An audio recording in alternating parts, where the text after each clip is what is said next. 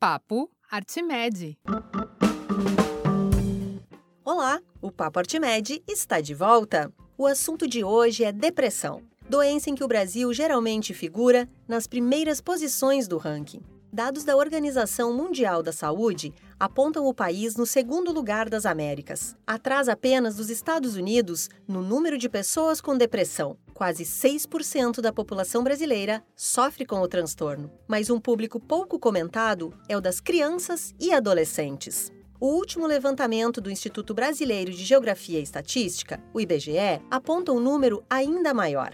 A Pesquisa Nacional de Saúde de 2019, promovida pelo Instituto, indicou que 10% dos brasileiros com mais de 18 anos têm a doença. A Pesquisa Nacional de Saúde de 2019, promovida pelo Instituto, indicou que 10% dos brasileiros com mais de 18 anos têm a doença, o que representa um adicional de 5 milhões de casos em relação a 2013, quando o último balanço foi realizado. Para saber mais sobre este assunto, o Papo Artimed recebe o médico Christian Killing. Ele é professor de Psiquiatria da Infância e Adolescência da Faculdade de Medicina da Universidade Federal do Rio Grande do Sul e coordenador do Programa de Depressão na Infância e Adolescência do Hospital de Clínicas de Porto Alegre. Na conversa que você ouve agora, ele explica ao jornalista Pedro Pereira como é feito o diagnóstico da depressão e como isso se aplica ao público infanto-juvenil. Christian Killing também comenta sobre as principais abordagens e medicamentos aplicados no tratamento do transtorno. Acompanhe! Antes da gente entrar no assunto propriamente dito da depressão infantil, acho que é legal a gente situar um pouquinho o conceito de depressão, né? A, depressão é um transtorno mental, a gente usa essa palavra transtorno, apesar da gente uh, coloquialmente poder chamar de uma doença, né? É, é, tecnicamente a gente acaba chamando ela, os psiquiatras costumam chamar de transtorno, porque a gente entende ainda pouco sobre as causas né, dela, sobre o que, que leva uma pessoa a ter depressão. A gente tem vários uh, fatores de risco que a gente conhece, mas a gente não conhece tudo que está por trás.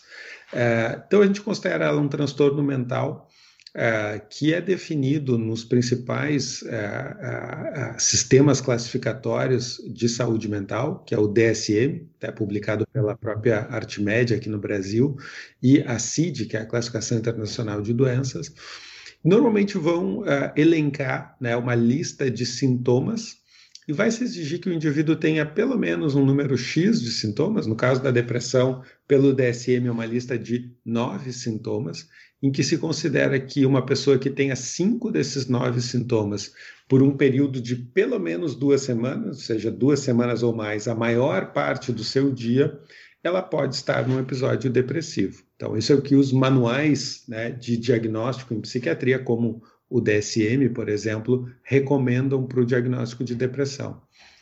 Eu costumo né, sempre falar que a depressão é uma palavra que, na língua portuguesa, em tantas outras línguas, né, significa mais de uma coisa. Ah, ah, eu costumo até usar uma diferenciação assim: a depressão com D minúsculo e a depressão com D maiúsculo. A depressão com D minúsculo é aquele sentimento que todos nós temos, né? É, quando a gente está frente a uma situação que é, a gente fica frustrado ou a gente não consegue aquilo que a gente gostaria, é, nosso time de futebol perde, termina um relacionamento amoroso, né? Ah, estou deprimido. Né? A gente usa isso coloquialmente. Isso é diferente do transtorno depressão, que é a depressão com D maiúsculo, que justamente para a gente pensar num diagnóstico de depressão, transtorno depressivo maior, que até é o nome oficial que está lá no DSM, a gente tem que ter esses critérios, né, que são desses nove sintomas, pelo menos cinco, a maior parte do dia, quase todos os dias, por pelo menos duas semanas. É, bom, e aí como as, se o senhor puder falar um pouquinho alguns desses sintomas, quais são, e como as crianças aparecem nesse contexto, né? Como esses sintomas podem se manifestar, qual é o índice, assim, se a gente tem um número, né, para colocar um índice de, de incidência da, da, do transtorno depressivo em crianças? A gente considera, então, né, a, até a depressão, vou fazer um pequeno parênteses aqui, né, mas a, a, o, o, foco do, do, do, da nossa conversa seria depressão infantil. Eu até sugeriria que o foco fosse mais depressão na adolescência. Perfeito. Já vou explicar por quê. Então, a depressão ela ocorre sim em crianças, mas ela ocorre bem mais em adolescentes e é, em uma faixa etária que a gente já tem níveis quase iguais aos níveis que a gente vê na idade adulta. Na infância, uh, os dados uh, populacionais, pesquisas feitas uh, tanto no Brasil quanto em outros países, mostram que a prevalência de depressão é de menos de 1%. Né? Não chega a 1%. Então, é um fenômeno relativamente raro apesar de que não é um fenômeno inexistente, existe, mas é relativamente raro. Durante a puberdade, com a entrada na adolescência, a gente tem um, um crescimento muito grande na incidência de casos novos de depressão e, por uh, consequência, na prevalência global de depressão. De modo que a gente chega lá pelos 18 anos de idade com uma prevalência acumulada de mais de 10%. Ou seja, aos 18 anos de idade, 10% das pessoas relatam já terem passado por um episódio depressivo ao longo das suas vidas.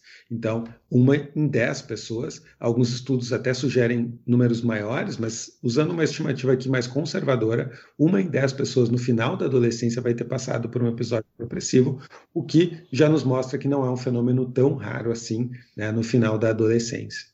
É, entre os principais sintomas, então, a gente tem dois grupos de sintomas que são considerados sintomas cardiais, né, uh, uh, cardinais, melhor dizendo, são sintomas cardinais da depressão, uh, que é, de um lado, a alteração de humor, humor triste, para baixo, choro fácil, de novo, desde que aconteça a maior parte do dia, quase todos os dias, por pelo menos uma semana.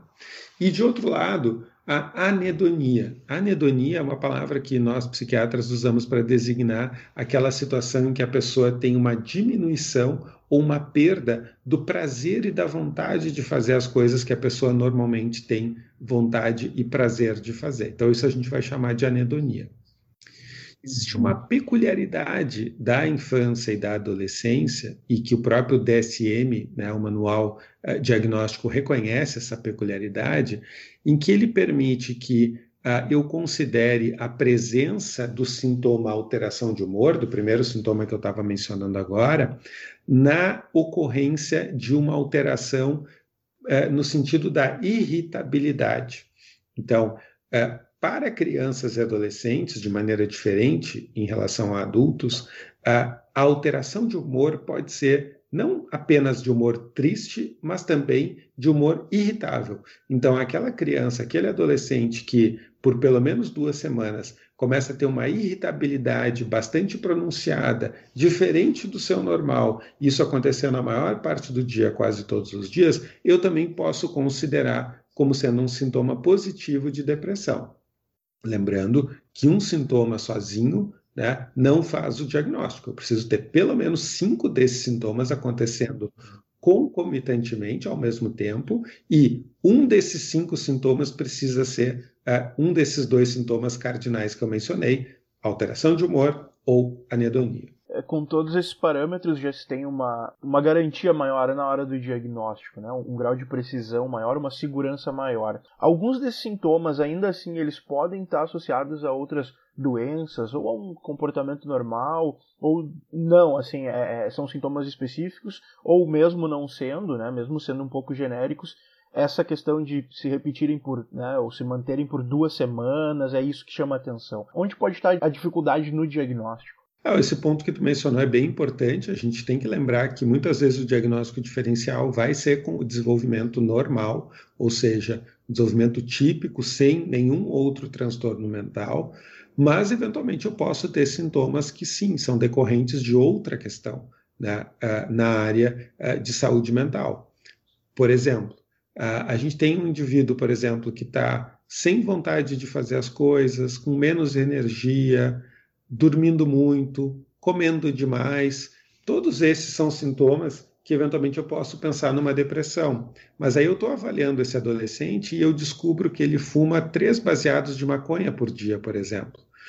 E daqui a pouco eu posso me dar conta que não, não é necessariamente um diagnóstico de depressão, daqui a pouco pode ser uso crônico de maconha que pode estar provocando isso com esse adolescente. Então, é, é, muito importante fazer o que a gente chama de diagnóstico diferencial, de poder pensar se aquele sintoma é mesmo da depressão ou é de outro transtorno mental. O primeiro diagnóstico diferencial é com o desenvolvimento típico, desenvolvimento normal, né? Mas eu posso ter outro transtorno como diagnóstico diferencial ou até mesmo, né, até uma palavra que está na moda agora em função das vacinas, um outro transtorno em comorbidade. Comorbidade a gente chama quando há a presença de mais de um transtorno mental. E, e isso uh, é um fenômeno bastante frequente em psiquiatria. Uh, na verdade, para a depressão na adolescência, os estudos sugerem que entre 40% e 50% dos adolescentes que têm depressão também têm pelo menos mais um outro diagnóstico na área da psiquiatria. Então, tem depressão e ansiedade, depressão e déficit de atenção, depressão e estresse pós-traumático. Então, isso é quase a metade dos, dos casos. Então, é, é, não que seja raro, mas em só metade dos casos eu vou ter a depressão pura. Né? Na outra metade eu vou ter depressão com alguma outra coisa acontecendo junto. Daí a importância de uma avaliação psiquiátrica ser bem abrangente, quer dizer, e não eu simplesmente assim, ah, fechou critérios para depressão, então é depressão e, e, já foi. Existe um diagnóstico que é em especial importante de prestar atenção, que é o diagnóstico de transtorno bipolar. Porque o diagnóstico de transtorno bipolar, ele contém, por assim dizer, o diagnóstico de depressão. No transtorno bipolar, o indivíduo tem tanto episódios de depressão quanto episódios de mania, que a gente chama aquela euforia, grandiosidade, e ele tem as duas coisas. Ele tem depressão e tem euforia. Tem as duas coisas alternadamente ao longo da sua vida. Quando a gente está avaliando uma criança ou um adolescente, a gente não sabe se aquele indivíduo que está no seu primeiro episódio, pela primeira vez apresentando a depressão, se isso faz parte de uma depressão unipolar, que a gente chama, que é a pessoa que só vai ter depressões, né, ao longo da sua vida, ou se é uma depressão bipolar. É uma criança que está com depressão naquele momento, mas que daqui a cinco anos, de repente, vai ter um quadro de euforia. Então, essa diferenciação ela é bastante difícil de fazer, porque ela exige uma bola de cristal para prever o futuro, que nós não temos, né? Uh, mas ela é bem importante porque ela acarreta tratamentos diferentes. Os tratamentos não são iguais para depressão unipolar e para depressão bipolar, principalmente a parte medicamentosa é diferente dependendo do diagnóstico. Uhum. É, isso tem a ver um pouco com o que eu ia perguntar agora, é, e vou perguntar agora, é, sobre o acompanhamento para aumentar a, chance de perceber algo errado, né, algo fora da curva com crianças e adolescentes. Qual é o acompanhamento ideal? É tempo integral, atenção redobrada, conversas periódicas, é dar liberdade para essa criança e adolescente trazer alguma angústia, né, se abrir sobre isso. Fazer análise é, é, é como um trabalho preventivo. O, o, que é indicado assim ou é, é muito caso a caso? O que, que a gente pode falar sobre isso? O, o acompanhamento para quem não tem o diagnóstico, né, uh, não há indicação a priori de nenhum tipo de acompanhamento. Existem estudos né, que buscam entender estratégias e têm buscado desenvolver estratégias preventivas, porque idealmente o que a gente gostaria é não ter que tratar a depressão, é poder prevenir a depressão. Infelizmente, esses estudos eles uh, mostram assim eficácia limitada. Algumas intervenções preventivas têm um papel, mas não é um papel de 100%. Né? Nós não temos uma vacina da depressão em que a gente pudesse usar assim e a pessoa, não, agora está garantido que eu não vou ter depressão lá na frente. É, existem intervenções, principalmente intervenções realizadas no âmbito das escolas, intervenções preventivas é, em âmbito escolar, que diminuem a probabilidade da pessoa desenvolver depressão, aquelas pessoas que tinham um risco aumentado para a depressão, mas nenhuma é 100%. Então, assim, o tratamento, não, não há nenhuma indicação de tratamento preventivo a priori, mesmo que a pessoa tenha, por exemplo, história familiar de depressão, não necessariamente ela precisa fazer um tratamento só porque ela tem história familiar. Claro que ter história familiar aumenta um pouquinho a probabilidade dela ter dela desenvolver, mas não é nenhuma a, a, questão automática, assim, necessária que vai acontecer. Uh, já para os adolescentes, para os jovens que apresentarem um diagnóstico, já, já, já tem critérios para fazer um diagnóstico de depressão. Nos quadros leves, a muito leves, eu posso fazer uma abordagem mais de observação, de pedir para aquele jovem voltar daqui a duas semanas eu avaliar de novo, de repente avaliar de novo, ver se tem uma situação estressora específica, às vezes é um término de um namoro, às vezes é uma situação de bullying na escola que não é um bullying mais, dos mais complicados, que eventualmente eu posso trabalhar aquela questão específica e eventualmente já ter né, uh, um, bom, um bom sucesso. Uh, infelizmente, quando os jovens chegam né, num, num, profissional de saúde, um psiquiatra, psicólogo, normalmente o quadro ele já está um pouco mais avançado. Né? Ele já está dentro de uma situação mais moderada, muitas vezes até para uma situação mais grave. E aí, nessas situações, as evidências científicas sugerem que o tratamento combinado, o tratamento que combina psicoterapia com medicações, é o tratamento que é mais eficaz. Eu vou, claro, tomar essa decisão sempre dentro da disponibilidade dos tratamentos. Tem alguns locais, principalmente no sistema público de saúde, que alguns tratamentos psicoterápicos, por exemplo, não estão disponíveis, então eu tenho que pensar, claro, na, na disponibilidade dos tratamentos, nas preferências do paciente e da família. Às vezes tem famílias, ah, não, não quero que meu filho tome remédio de jeito nenhum, é, mas eu tenho que saber que a melhor eficácia é o tratamento combinado, é fazer as duas coisas, a psicoterapia mais a medicação, né? Mas não está errado também eu começar só com a psicoterapia, e é o que a gente acaba fazendo na maioria dos, dos casos, acaba sendo iniciar com uma psicoterapia num quadro moderado, e eventualmente, se não houver resposta, ou se o quadro chegar já muito grave desde o início, pensar assim no uso de medicação de antidepressivos que são parecidos ou quase os mesmos antidepressivos que se usam em adultos, com algumas, algumas uh, uh, adaptações e alterações. Eu ia perguntar exatamente sobre isso, né? Uma vez identificada a depressão, como isso é tratado. O senhor já falou algumas, algumas questões, né, em linhas gerais. É, o que se tem hoje de novidade ou o que está mais é, em uso em termos de tratamento? Alguma abordagem da psicoterapia, algum medicamento é, moderno ou em testes? O, o, que a gente pode falar sobre a vanguarda aí do tratamento da depressão? Em termos de, de, tratamento medicamentoso, até vou começar por esse lado, mesmo não sendo o que a gente começa normalmente para os quadros moderados, uh, os fármacos que têm melhor evidência nos estudos e o que a gente vê na prática clínica são fármacos até que são usados já há um bom tempo. Não, não é nada. Os mais novos não são melhores do que os mais antigos, e na verdade tem até algumas evidências mostrando que a fluoxetina, que é um fármaco já relativamente antigo, é, é o fármaco que tem a melhor evidência de uh, eficácia para o tratamento da depressão na adolescência. Um fármaco aí que é usado desde a década de 90, final dos anos 80, década de 90. É, do ponto de vista de psicoterapia, a gente tem diversas abordagens psicoterápicas que já foram estudadas. Entre elas, né, a terapia cognitivo-comportamental é a mais estudada, é que tem mais estudos e a gente tem bastante é, evidência de eficácia. A terapia interpessoal, que vai trabalhar é, relacionamentos, tanto com a família, com outros adolescentes, Uh, uh, e tem já eficácia também demonstrada. E a psicoterapia psicodinâmica também tem alguns estudos mais recentes que mostram que é tão eficaz quanto essas outras. A psicoterapia psicodinâmica é aquela mais baseada na psicanálise. Acho que até boa parte das pessoas tem, né, quando pensa em psicoterapia, pensa na história do divã e tudo mais, do Freud. É, é esse tipo de psicoterapia que nós estamos falando aqui. Todas essas três, e tem outras também que já foram estudadas, mas essas três são as mais estudadas uh, e que são praticadas aqui no nosso, no nosso país uh, com, com, bastante frequência por psicólogos, psiquiatras, tem evidência de uh, um bom efeito para tratar a depressão na adolescência. Bom, o nosso podcast ele é orientado a profissionais e estudantes da área da saúde, então a ideia é a gente falar um pouquinho também sobre essa visão, né? Médicos, psicólogos, estudantes que, que pretendem se especializar para atuar nessa área da psiquiatria, especificamente da depressão e da depressão da infância e da adolescência, né?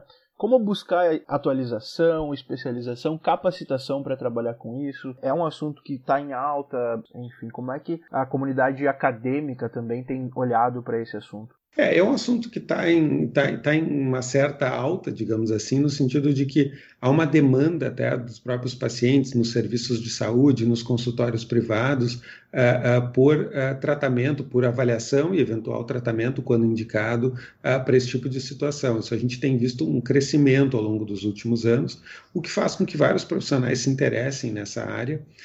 nós, aqui na Universidade Federal do Rio Grande do Sul, criamos né, o programa de depressão na infância e adolescência, vinculado ao Hospital de Clínicas de Porto Alegre, que é um programa que uh, tem trabalhado com pesquisas e atividades de extensão também, focando né, na identificação precoce da depressão. A gente tem um, um, projeto internacional que chama IDEA, que é Identifying Depression Early in Adolescence, um projeto multinacional, envolve pesquisadores do Reino Unido, da Nigéria, do Nepal, dos Estados Unidos, é, em que a gente tem desenvolvido também agora mais recentemente né, é, estratégias de acompanhar esse adolescente usando tecnologia. Então, a gente tem é, desenvolvido estratégias de que a gente chama de fenotipagem digital, que é através do celular do adolescente a gente poder avaliar como é que o adolescente está no seu dia a dia. E a gente acredita que isso é importante, porque em psiquiatria a gente fica muito, em saúde mental, na verdade, de maneira mais ampla, a gente ainda fica muito preso ao momento da consulta. A gente não vê como é que a pessoa está no seu dia a dia.